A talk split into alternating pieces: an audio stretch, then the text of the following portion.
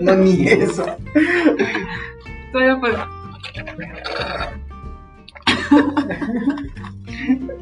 Eso súbeselo al profe, güey. ¿Ya?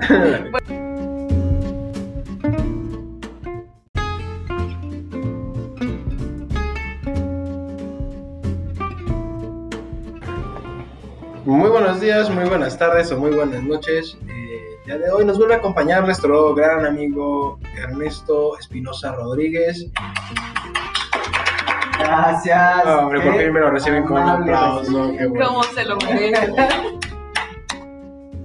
Que la tercera es la vencida y mírenlo. Toda una estrella. Y la psicóloga Miriam Sánchez Palafox. ¿Ya viste cómo yo soy? No, hombre. Yo soy el amigo. La Yo soy la psicóloga. No importa. ¡Bravo! Los dos son psicólogos, este. Cabe aclarar. bueno, ah, el día de hoy hablaremos de un experimento muy importante que fue el experimento de las nubecitas eh, de la Academia Internacional Nacional de Ciencias de los Estados Unidos. Fue de mayo, de Malta, ¿no? Elton Mayo o algo así. Elton Mayo. Este experimento nos, apoyó a saber un poquito de cómo cambia la productividad o la- el desempeño de los trabajadores por los aspectos físicos o ambientales, los factores con los que este interactúa. Mm. Con esto, tú sabes un poquito de este tema, no sé si nos puedas este, complementar un poco sobre qué hablaba este experimento. Claro que sí, amigo. Moisés. Eh, pues básicamente eh, nos habla un poco sobre. Se realiza este experimento con eh, unas bombillas o una lámpara de luz, por así decirlo, en el que eh, hacen a dos grupos. Uno en que la iluminación es como intensa y se mantiene. Y del otro lado, eh, la, la iluminación tiende como a subir y bajar y no es constante, ¿no? Entonces se encuentran con la sorpresa de que eh, el grupo, el primer grupo donde tienen la, el- no decir la luminosidad, este, donde tienen como eh, constante la luz, por así decirlo, eh, a, a producir más. En- cuando en el segundo eh, es menos la producción. Entonces es básicamente un poco de lo que se trata. No sé si Miriam o tú nos quieres complementar un poquito más. Eh, sí, nos, nos menciona un poquito de cómo cambian eh, los trabajadores al estar expuestos a diferentes, como decía, luminosidades de mi compañero o diferentes niveles de iluminación. Eh, pues en varias ocasiones se vio que el trabajador bajaba sus niveles de productividad cuando se disminuía la luz, aumentaba sus niveles de productividad cuando esta estaba más intensa, ¿no? En otras ocasiones también se vio un poquito la parte de subjetividad, se les dijo que iba a cambiar la luz y no cambiaba. Entonces también hace un poquito del cómo funcionan las percepciones del humano dentro de lo que es su desempeño. Eh, después de todo esto, no sé si quieras comentar sobre el experimento que acabamos de hablar, Miriam, tiene que ver con el capital humano.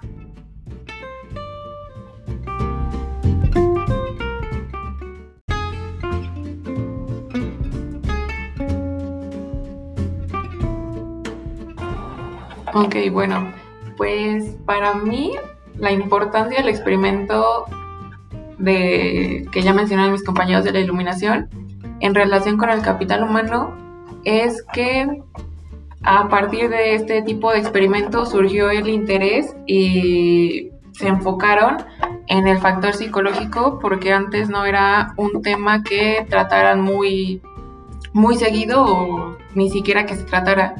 Entonces, de ahí pues su importancia. Y también lo relaciono porque el capital humano es vienen siendo los trabajadores, que son los que van a, a estar desempeñando todas las actividades laborales dentro de la organización.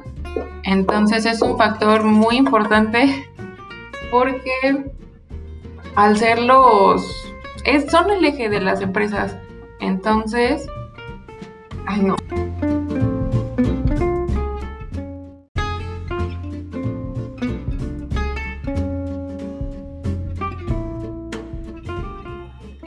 Entonces yo considero que esa es la importancia de la relación, del experimento con la relación del capital humano. Ok, muchas gracias Miriam. Eh, sí, en efecto es muy importante conocer esto, es el inicio de las ideas psicológicas del trabajador, cómo trabaja su mente y qué es lo que esto hace dentro de, del trabajador para que pueda desempeñar de diferentes maneras su trabajo, aumentar su productividad, tener mayor satisfacción. Incluso cómo se ve afectada, ¿no? Que es lo que estamos viendo en este momento.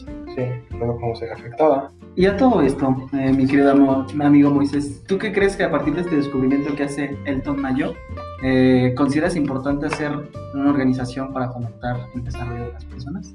Ok, para fomentar el desarrollo de las personas hay un buen de cosas que puedes hacer. En primero, es, tenemos lo que habíamos mencionado en el anterior podcast, lo de la ergonomía. Adaptar el mismo ambiente a la persona para que ésta se desempeñe en un ambiente óptimo, en cuyas cualidades permitan al trabajador realizar tareas de una manera eficiente, eficaz, pues obviamente con seguridad de higiene, ¿no?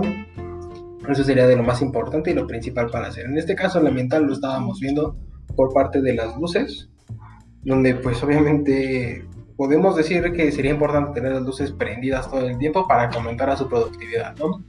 Pero quizá esto también podría tener una afectación hacia el ser, porque quizá lo están haciendo más rápido porque, no sé, se sienten amenazados por la luz, la luz les molesta y quieren acabar rápido para salir, entre otras cosas. Esta es parte del factor psicológico y hay que estudiarlo yo creo que muy a fondo y de manera pues precisa y eh, empírica para que descubramos qué podemos hacer en cada una de las organizaciones. Recordemos que cada persona es diferente y cada organización tiene sus propios procesos y, este, mm, y métodos. Eh, no sé tú qué piensas acerca de esto, Ernesto. Pues justo, ¿no? Es lo que decía Miriam, eh, que son como los primeros pasos que se están dando para descubrir este tipo de, vamos a llamarlo como factores que van a impulsar o impedir que tengan mayor producción en este caso, ¿no? Eh, creo eh, y concuerdo contigo que es algo que eh, cada persona va a tener, no sabemos a ciencia cierta por qué, bueno, a hoy a lo mejor ya se puede saber, pero en ese, en ese momento no se sabía o no el porqué de la luz sea un factor muy importante para eh, aumentar o bajar la, producción en, ese momento. Ok, muchas gracias Ernesto. Y ahora vienen tocando otro tema. Estos podemos verlos como estímulos, como motivaciones, como algo que genera algo en la persona, como habíamos mencionado, el factor psicológico, que es algo que lo que te meter ahorita de inicio. ¿Crees que este, esta motivación es fácil de manejar? ¿Por qué sí o por qué no sería algo fácil de manejar? ¿O cómo la manejarías tú? Mm, a ver, yo considero que la motivación no es fácil de manejar, pero no es imposible. Eh, ya que la motivación es un proceso, pues algo, podría decirse complicado, intervienen factores tanto intrínsecos como extrínsecos y depende también de, pues, el tipo de motivación que quieras, hacia qué la quieras. En este caso, si se quiere para un, para un ambiente laboral, podría ser fácil, pero debe de ser tratada desde ambas partes de manera intrínseca y extrínseca. Intrínseca podrían ser sus, no sé, sus metas que tenga a mediano, a corto, mediano y largo plazo, sus deseos, su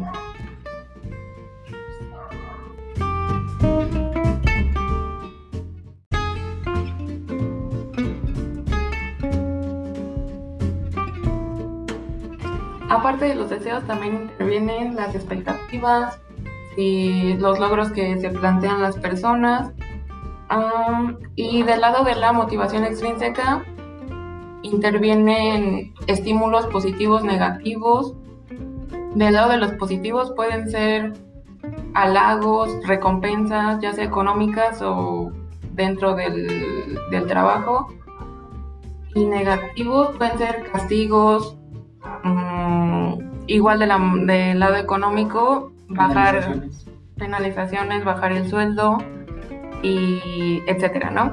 Entonces, pues de mi parte considero que no es un proceso fácil, pero pues no, no es imposible que las organizaciones la logren cambiar ese, esa motivación en las personas o aumentarla. Todo depende de el grado en que la, la organización y lo, la parte administrativa se centre y le dé la importancia que necesita o requiera. No sé qué pienses muy. Sí, es algo muy importante que nos mencionas. La motivación en sí, en teoría, lo básico que debemos conocer es que es esa fuerza interna que nos lleva a generar una acción, a tener un comportamiento.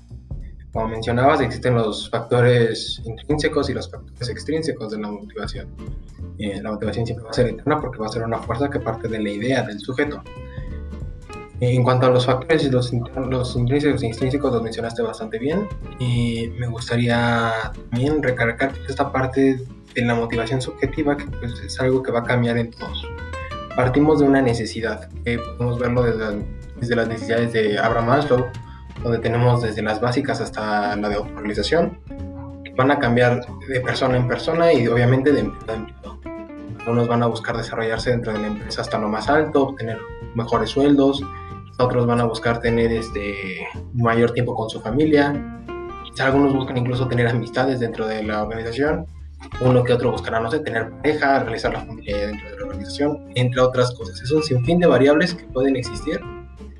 Eh, a conocer lo que sería la motivación las necesidades de la persona. Y sí, en efecto, yo creo que es un proceso extremadamente difícil de manejar, más que nada si lo quieres manejar en perfección o tener control sobre este. Quizá en su totalidad va a ser imposible, debido a que en algunas ocasiones tendríamos diferentes ideas de qué está realizando un sujeto, las acciones que está realizando. Eh, tenemos la idea de la empatía, que es los pies del otro, en los zapatos del otro. Eh, sin embargo, la misma subjetividad de la gente nos impide ver claramente lo que el otro piensa. Las experiencias son variadas y las vivencias y obviamente las metas de cada uno. dejemos de lado un poquito la motivación y pasemos a lo que es el talento. Algo que antes se veía como incluso una moneda, un peso, se veía como algo o como un valor este a compensar con kilogramos o con gramos, ya sea de plata o, este, o kilogramos normales. Eh, así se veía el, el talento, un valor de humano que puede ser medido económicamente. Actualmente tenemos del talento otra idea. No sé si quieras darnos, Ernesto, un poquito de tu idea actual de qué es el talento.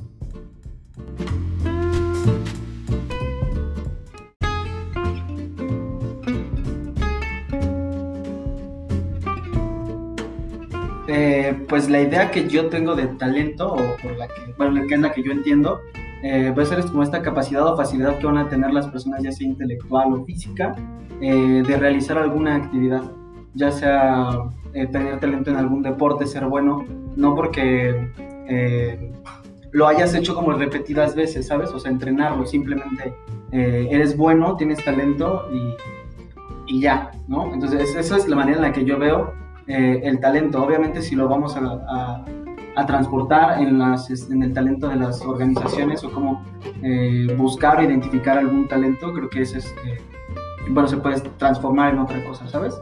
en qué si eres bueno, en qué, en qué no. creo que ya va como por otro, por otro lado, pero esa es por lo menos la definición que yo le doy. eso es completamente mía, ¿sabes? Ok, excelente Ernesto. Eh, una gran definición. No sé si Miriam tengas alguna otra idea de qué es el talento, algún pensamiento de cómo podemos concebirlo.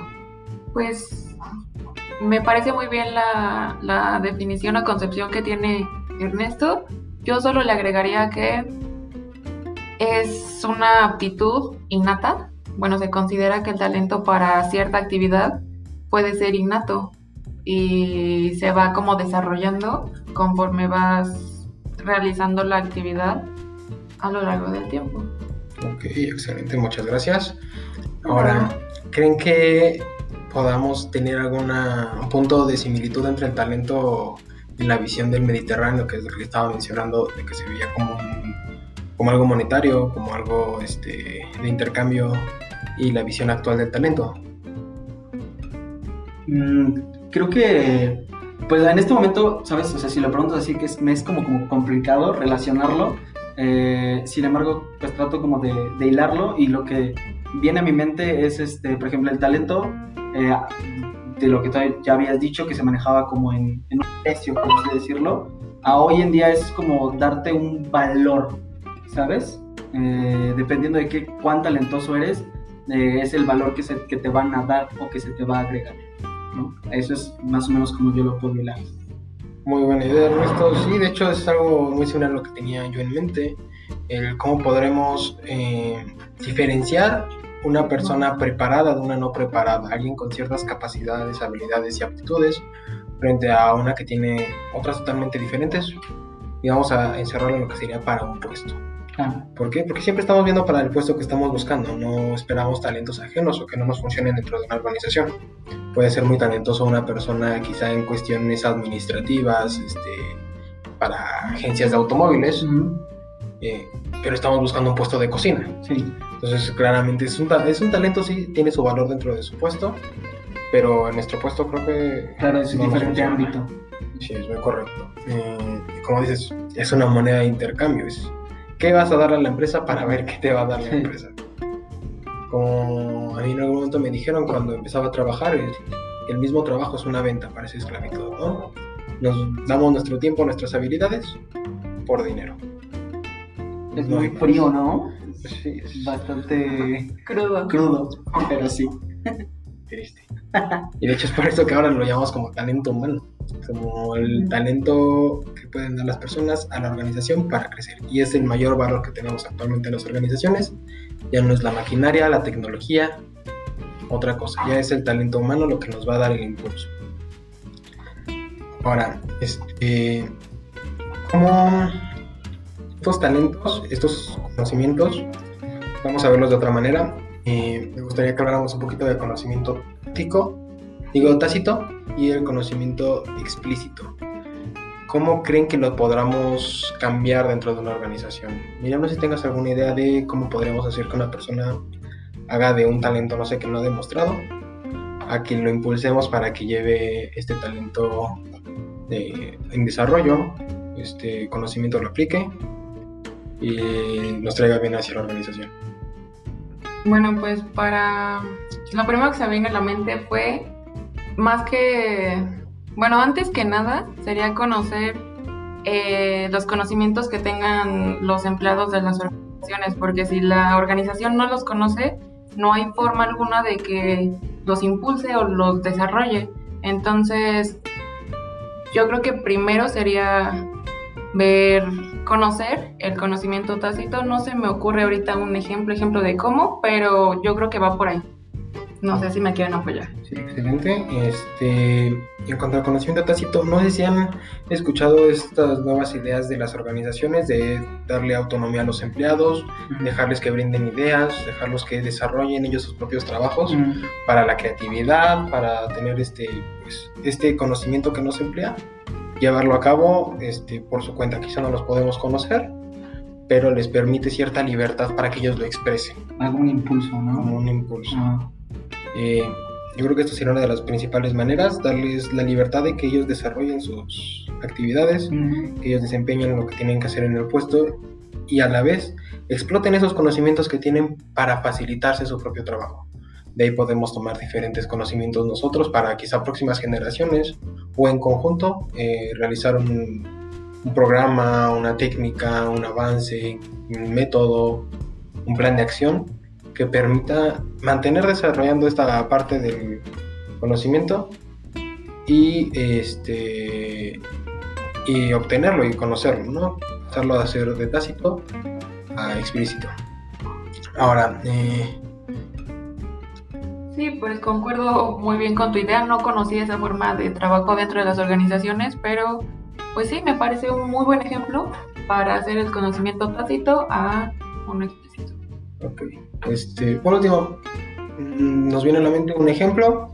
No sé si nos podrían ayudar a identificar motivación intrínseca e extrínseca, un tema que creo que es de lo más importante que vamos a tocar, que pues es el factor inicial para que se haga una buena actividad en las organizaciones. Les voy a leer este ejemplo Y ustedes, por favor, me hacen el favor de identificarlo, de mencionar un poquito de las motivaciones que encuentran, ¿vale? Sí.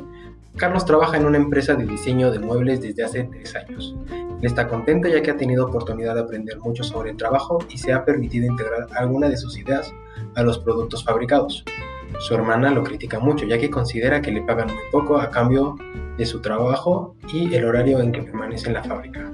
Finalmente un día llega entusiasmado y le comenta sobre una vacante en la firma financiera donde trabaja su esposo, quienes al saber de la responsabilidad y el empeño de Carlos, le ofrecen la oportunidad para desempeñarse como analista con un 30% más de sueldo que tiene actualmente. Cuando Carlos rechaza el ofrecimiento, su hermana se siente muy confundida u ofendida y le dice que nunca se superará. ¿Qué piensan de esto? ¿Cuáles son las motivaciones que encuentran?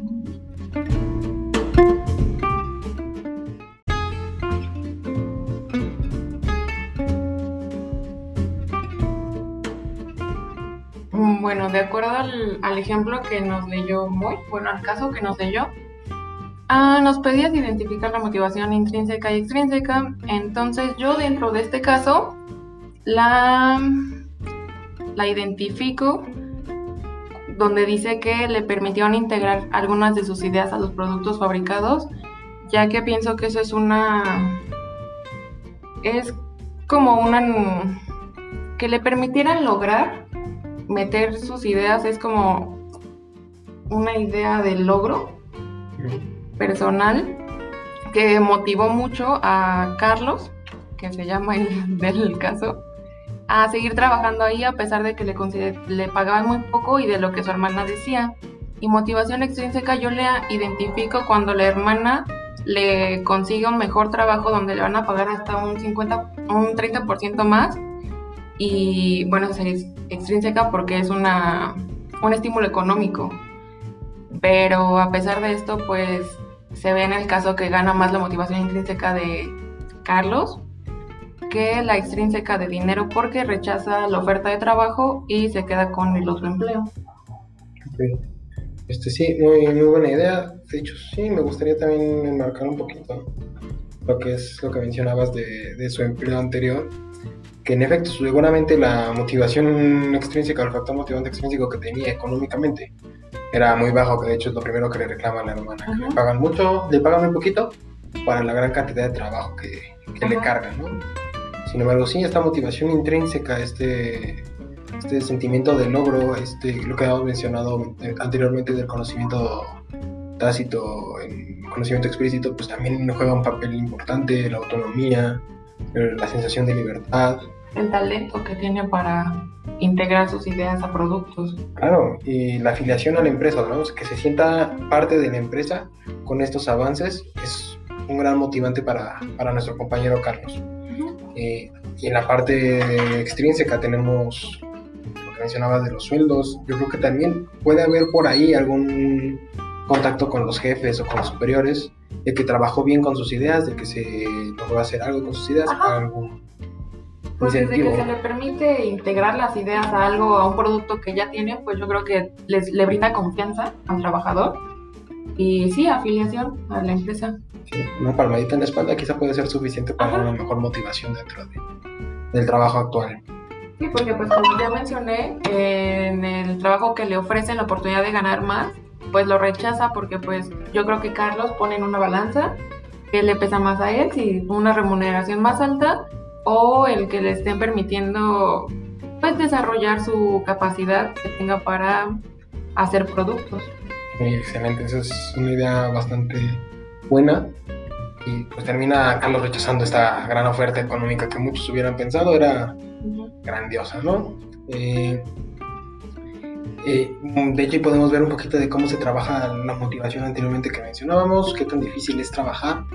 La hermana de Carlos tenía una idea de cómo motivarlo, economía, como quizá otro trabajo, menos horas, no sé, podría ser. Y Carlos tenía su propia idea de motivación, sus propias necesidades, sus propias metas en mente, que pues hacen que esta, este trabajo sea algo muy difícil de, de desempeñar este, con profundidad y con, con certeza en muchas ocasiones. Eh, bueno, sin más, ¿algo que quieras agregar, Miriam, por último? Mm, Pues creo que también podríamos hilar el, el tema pasado del factor psicológico, que interviene mucho ya que pues se ve que hay una diferencia entre la- las ideas que tiene Carlos de su motivación, de su necesidad y de las que tenía su hermana.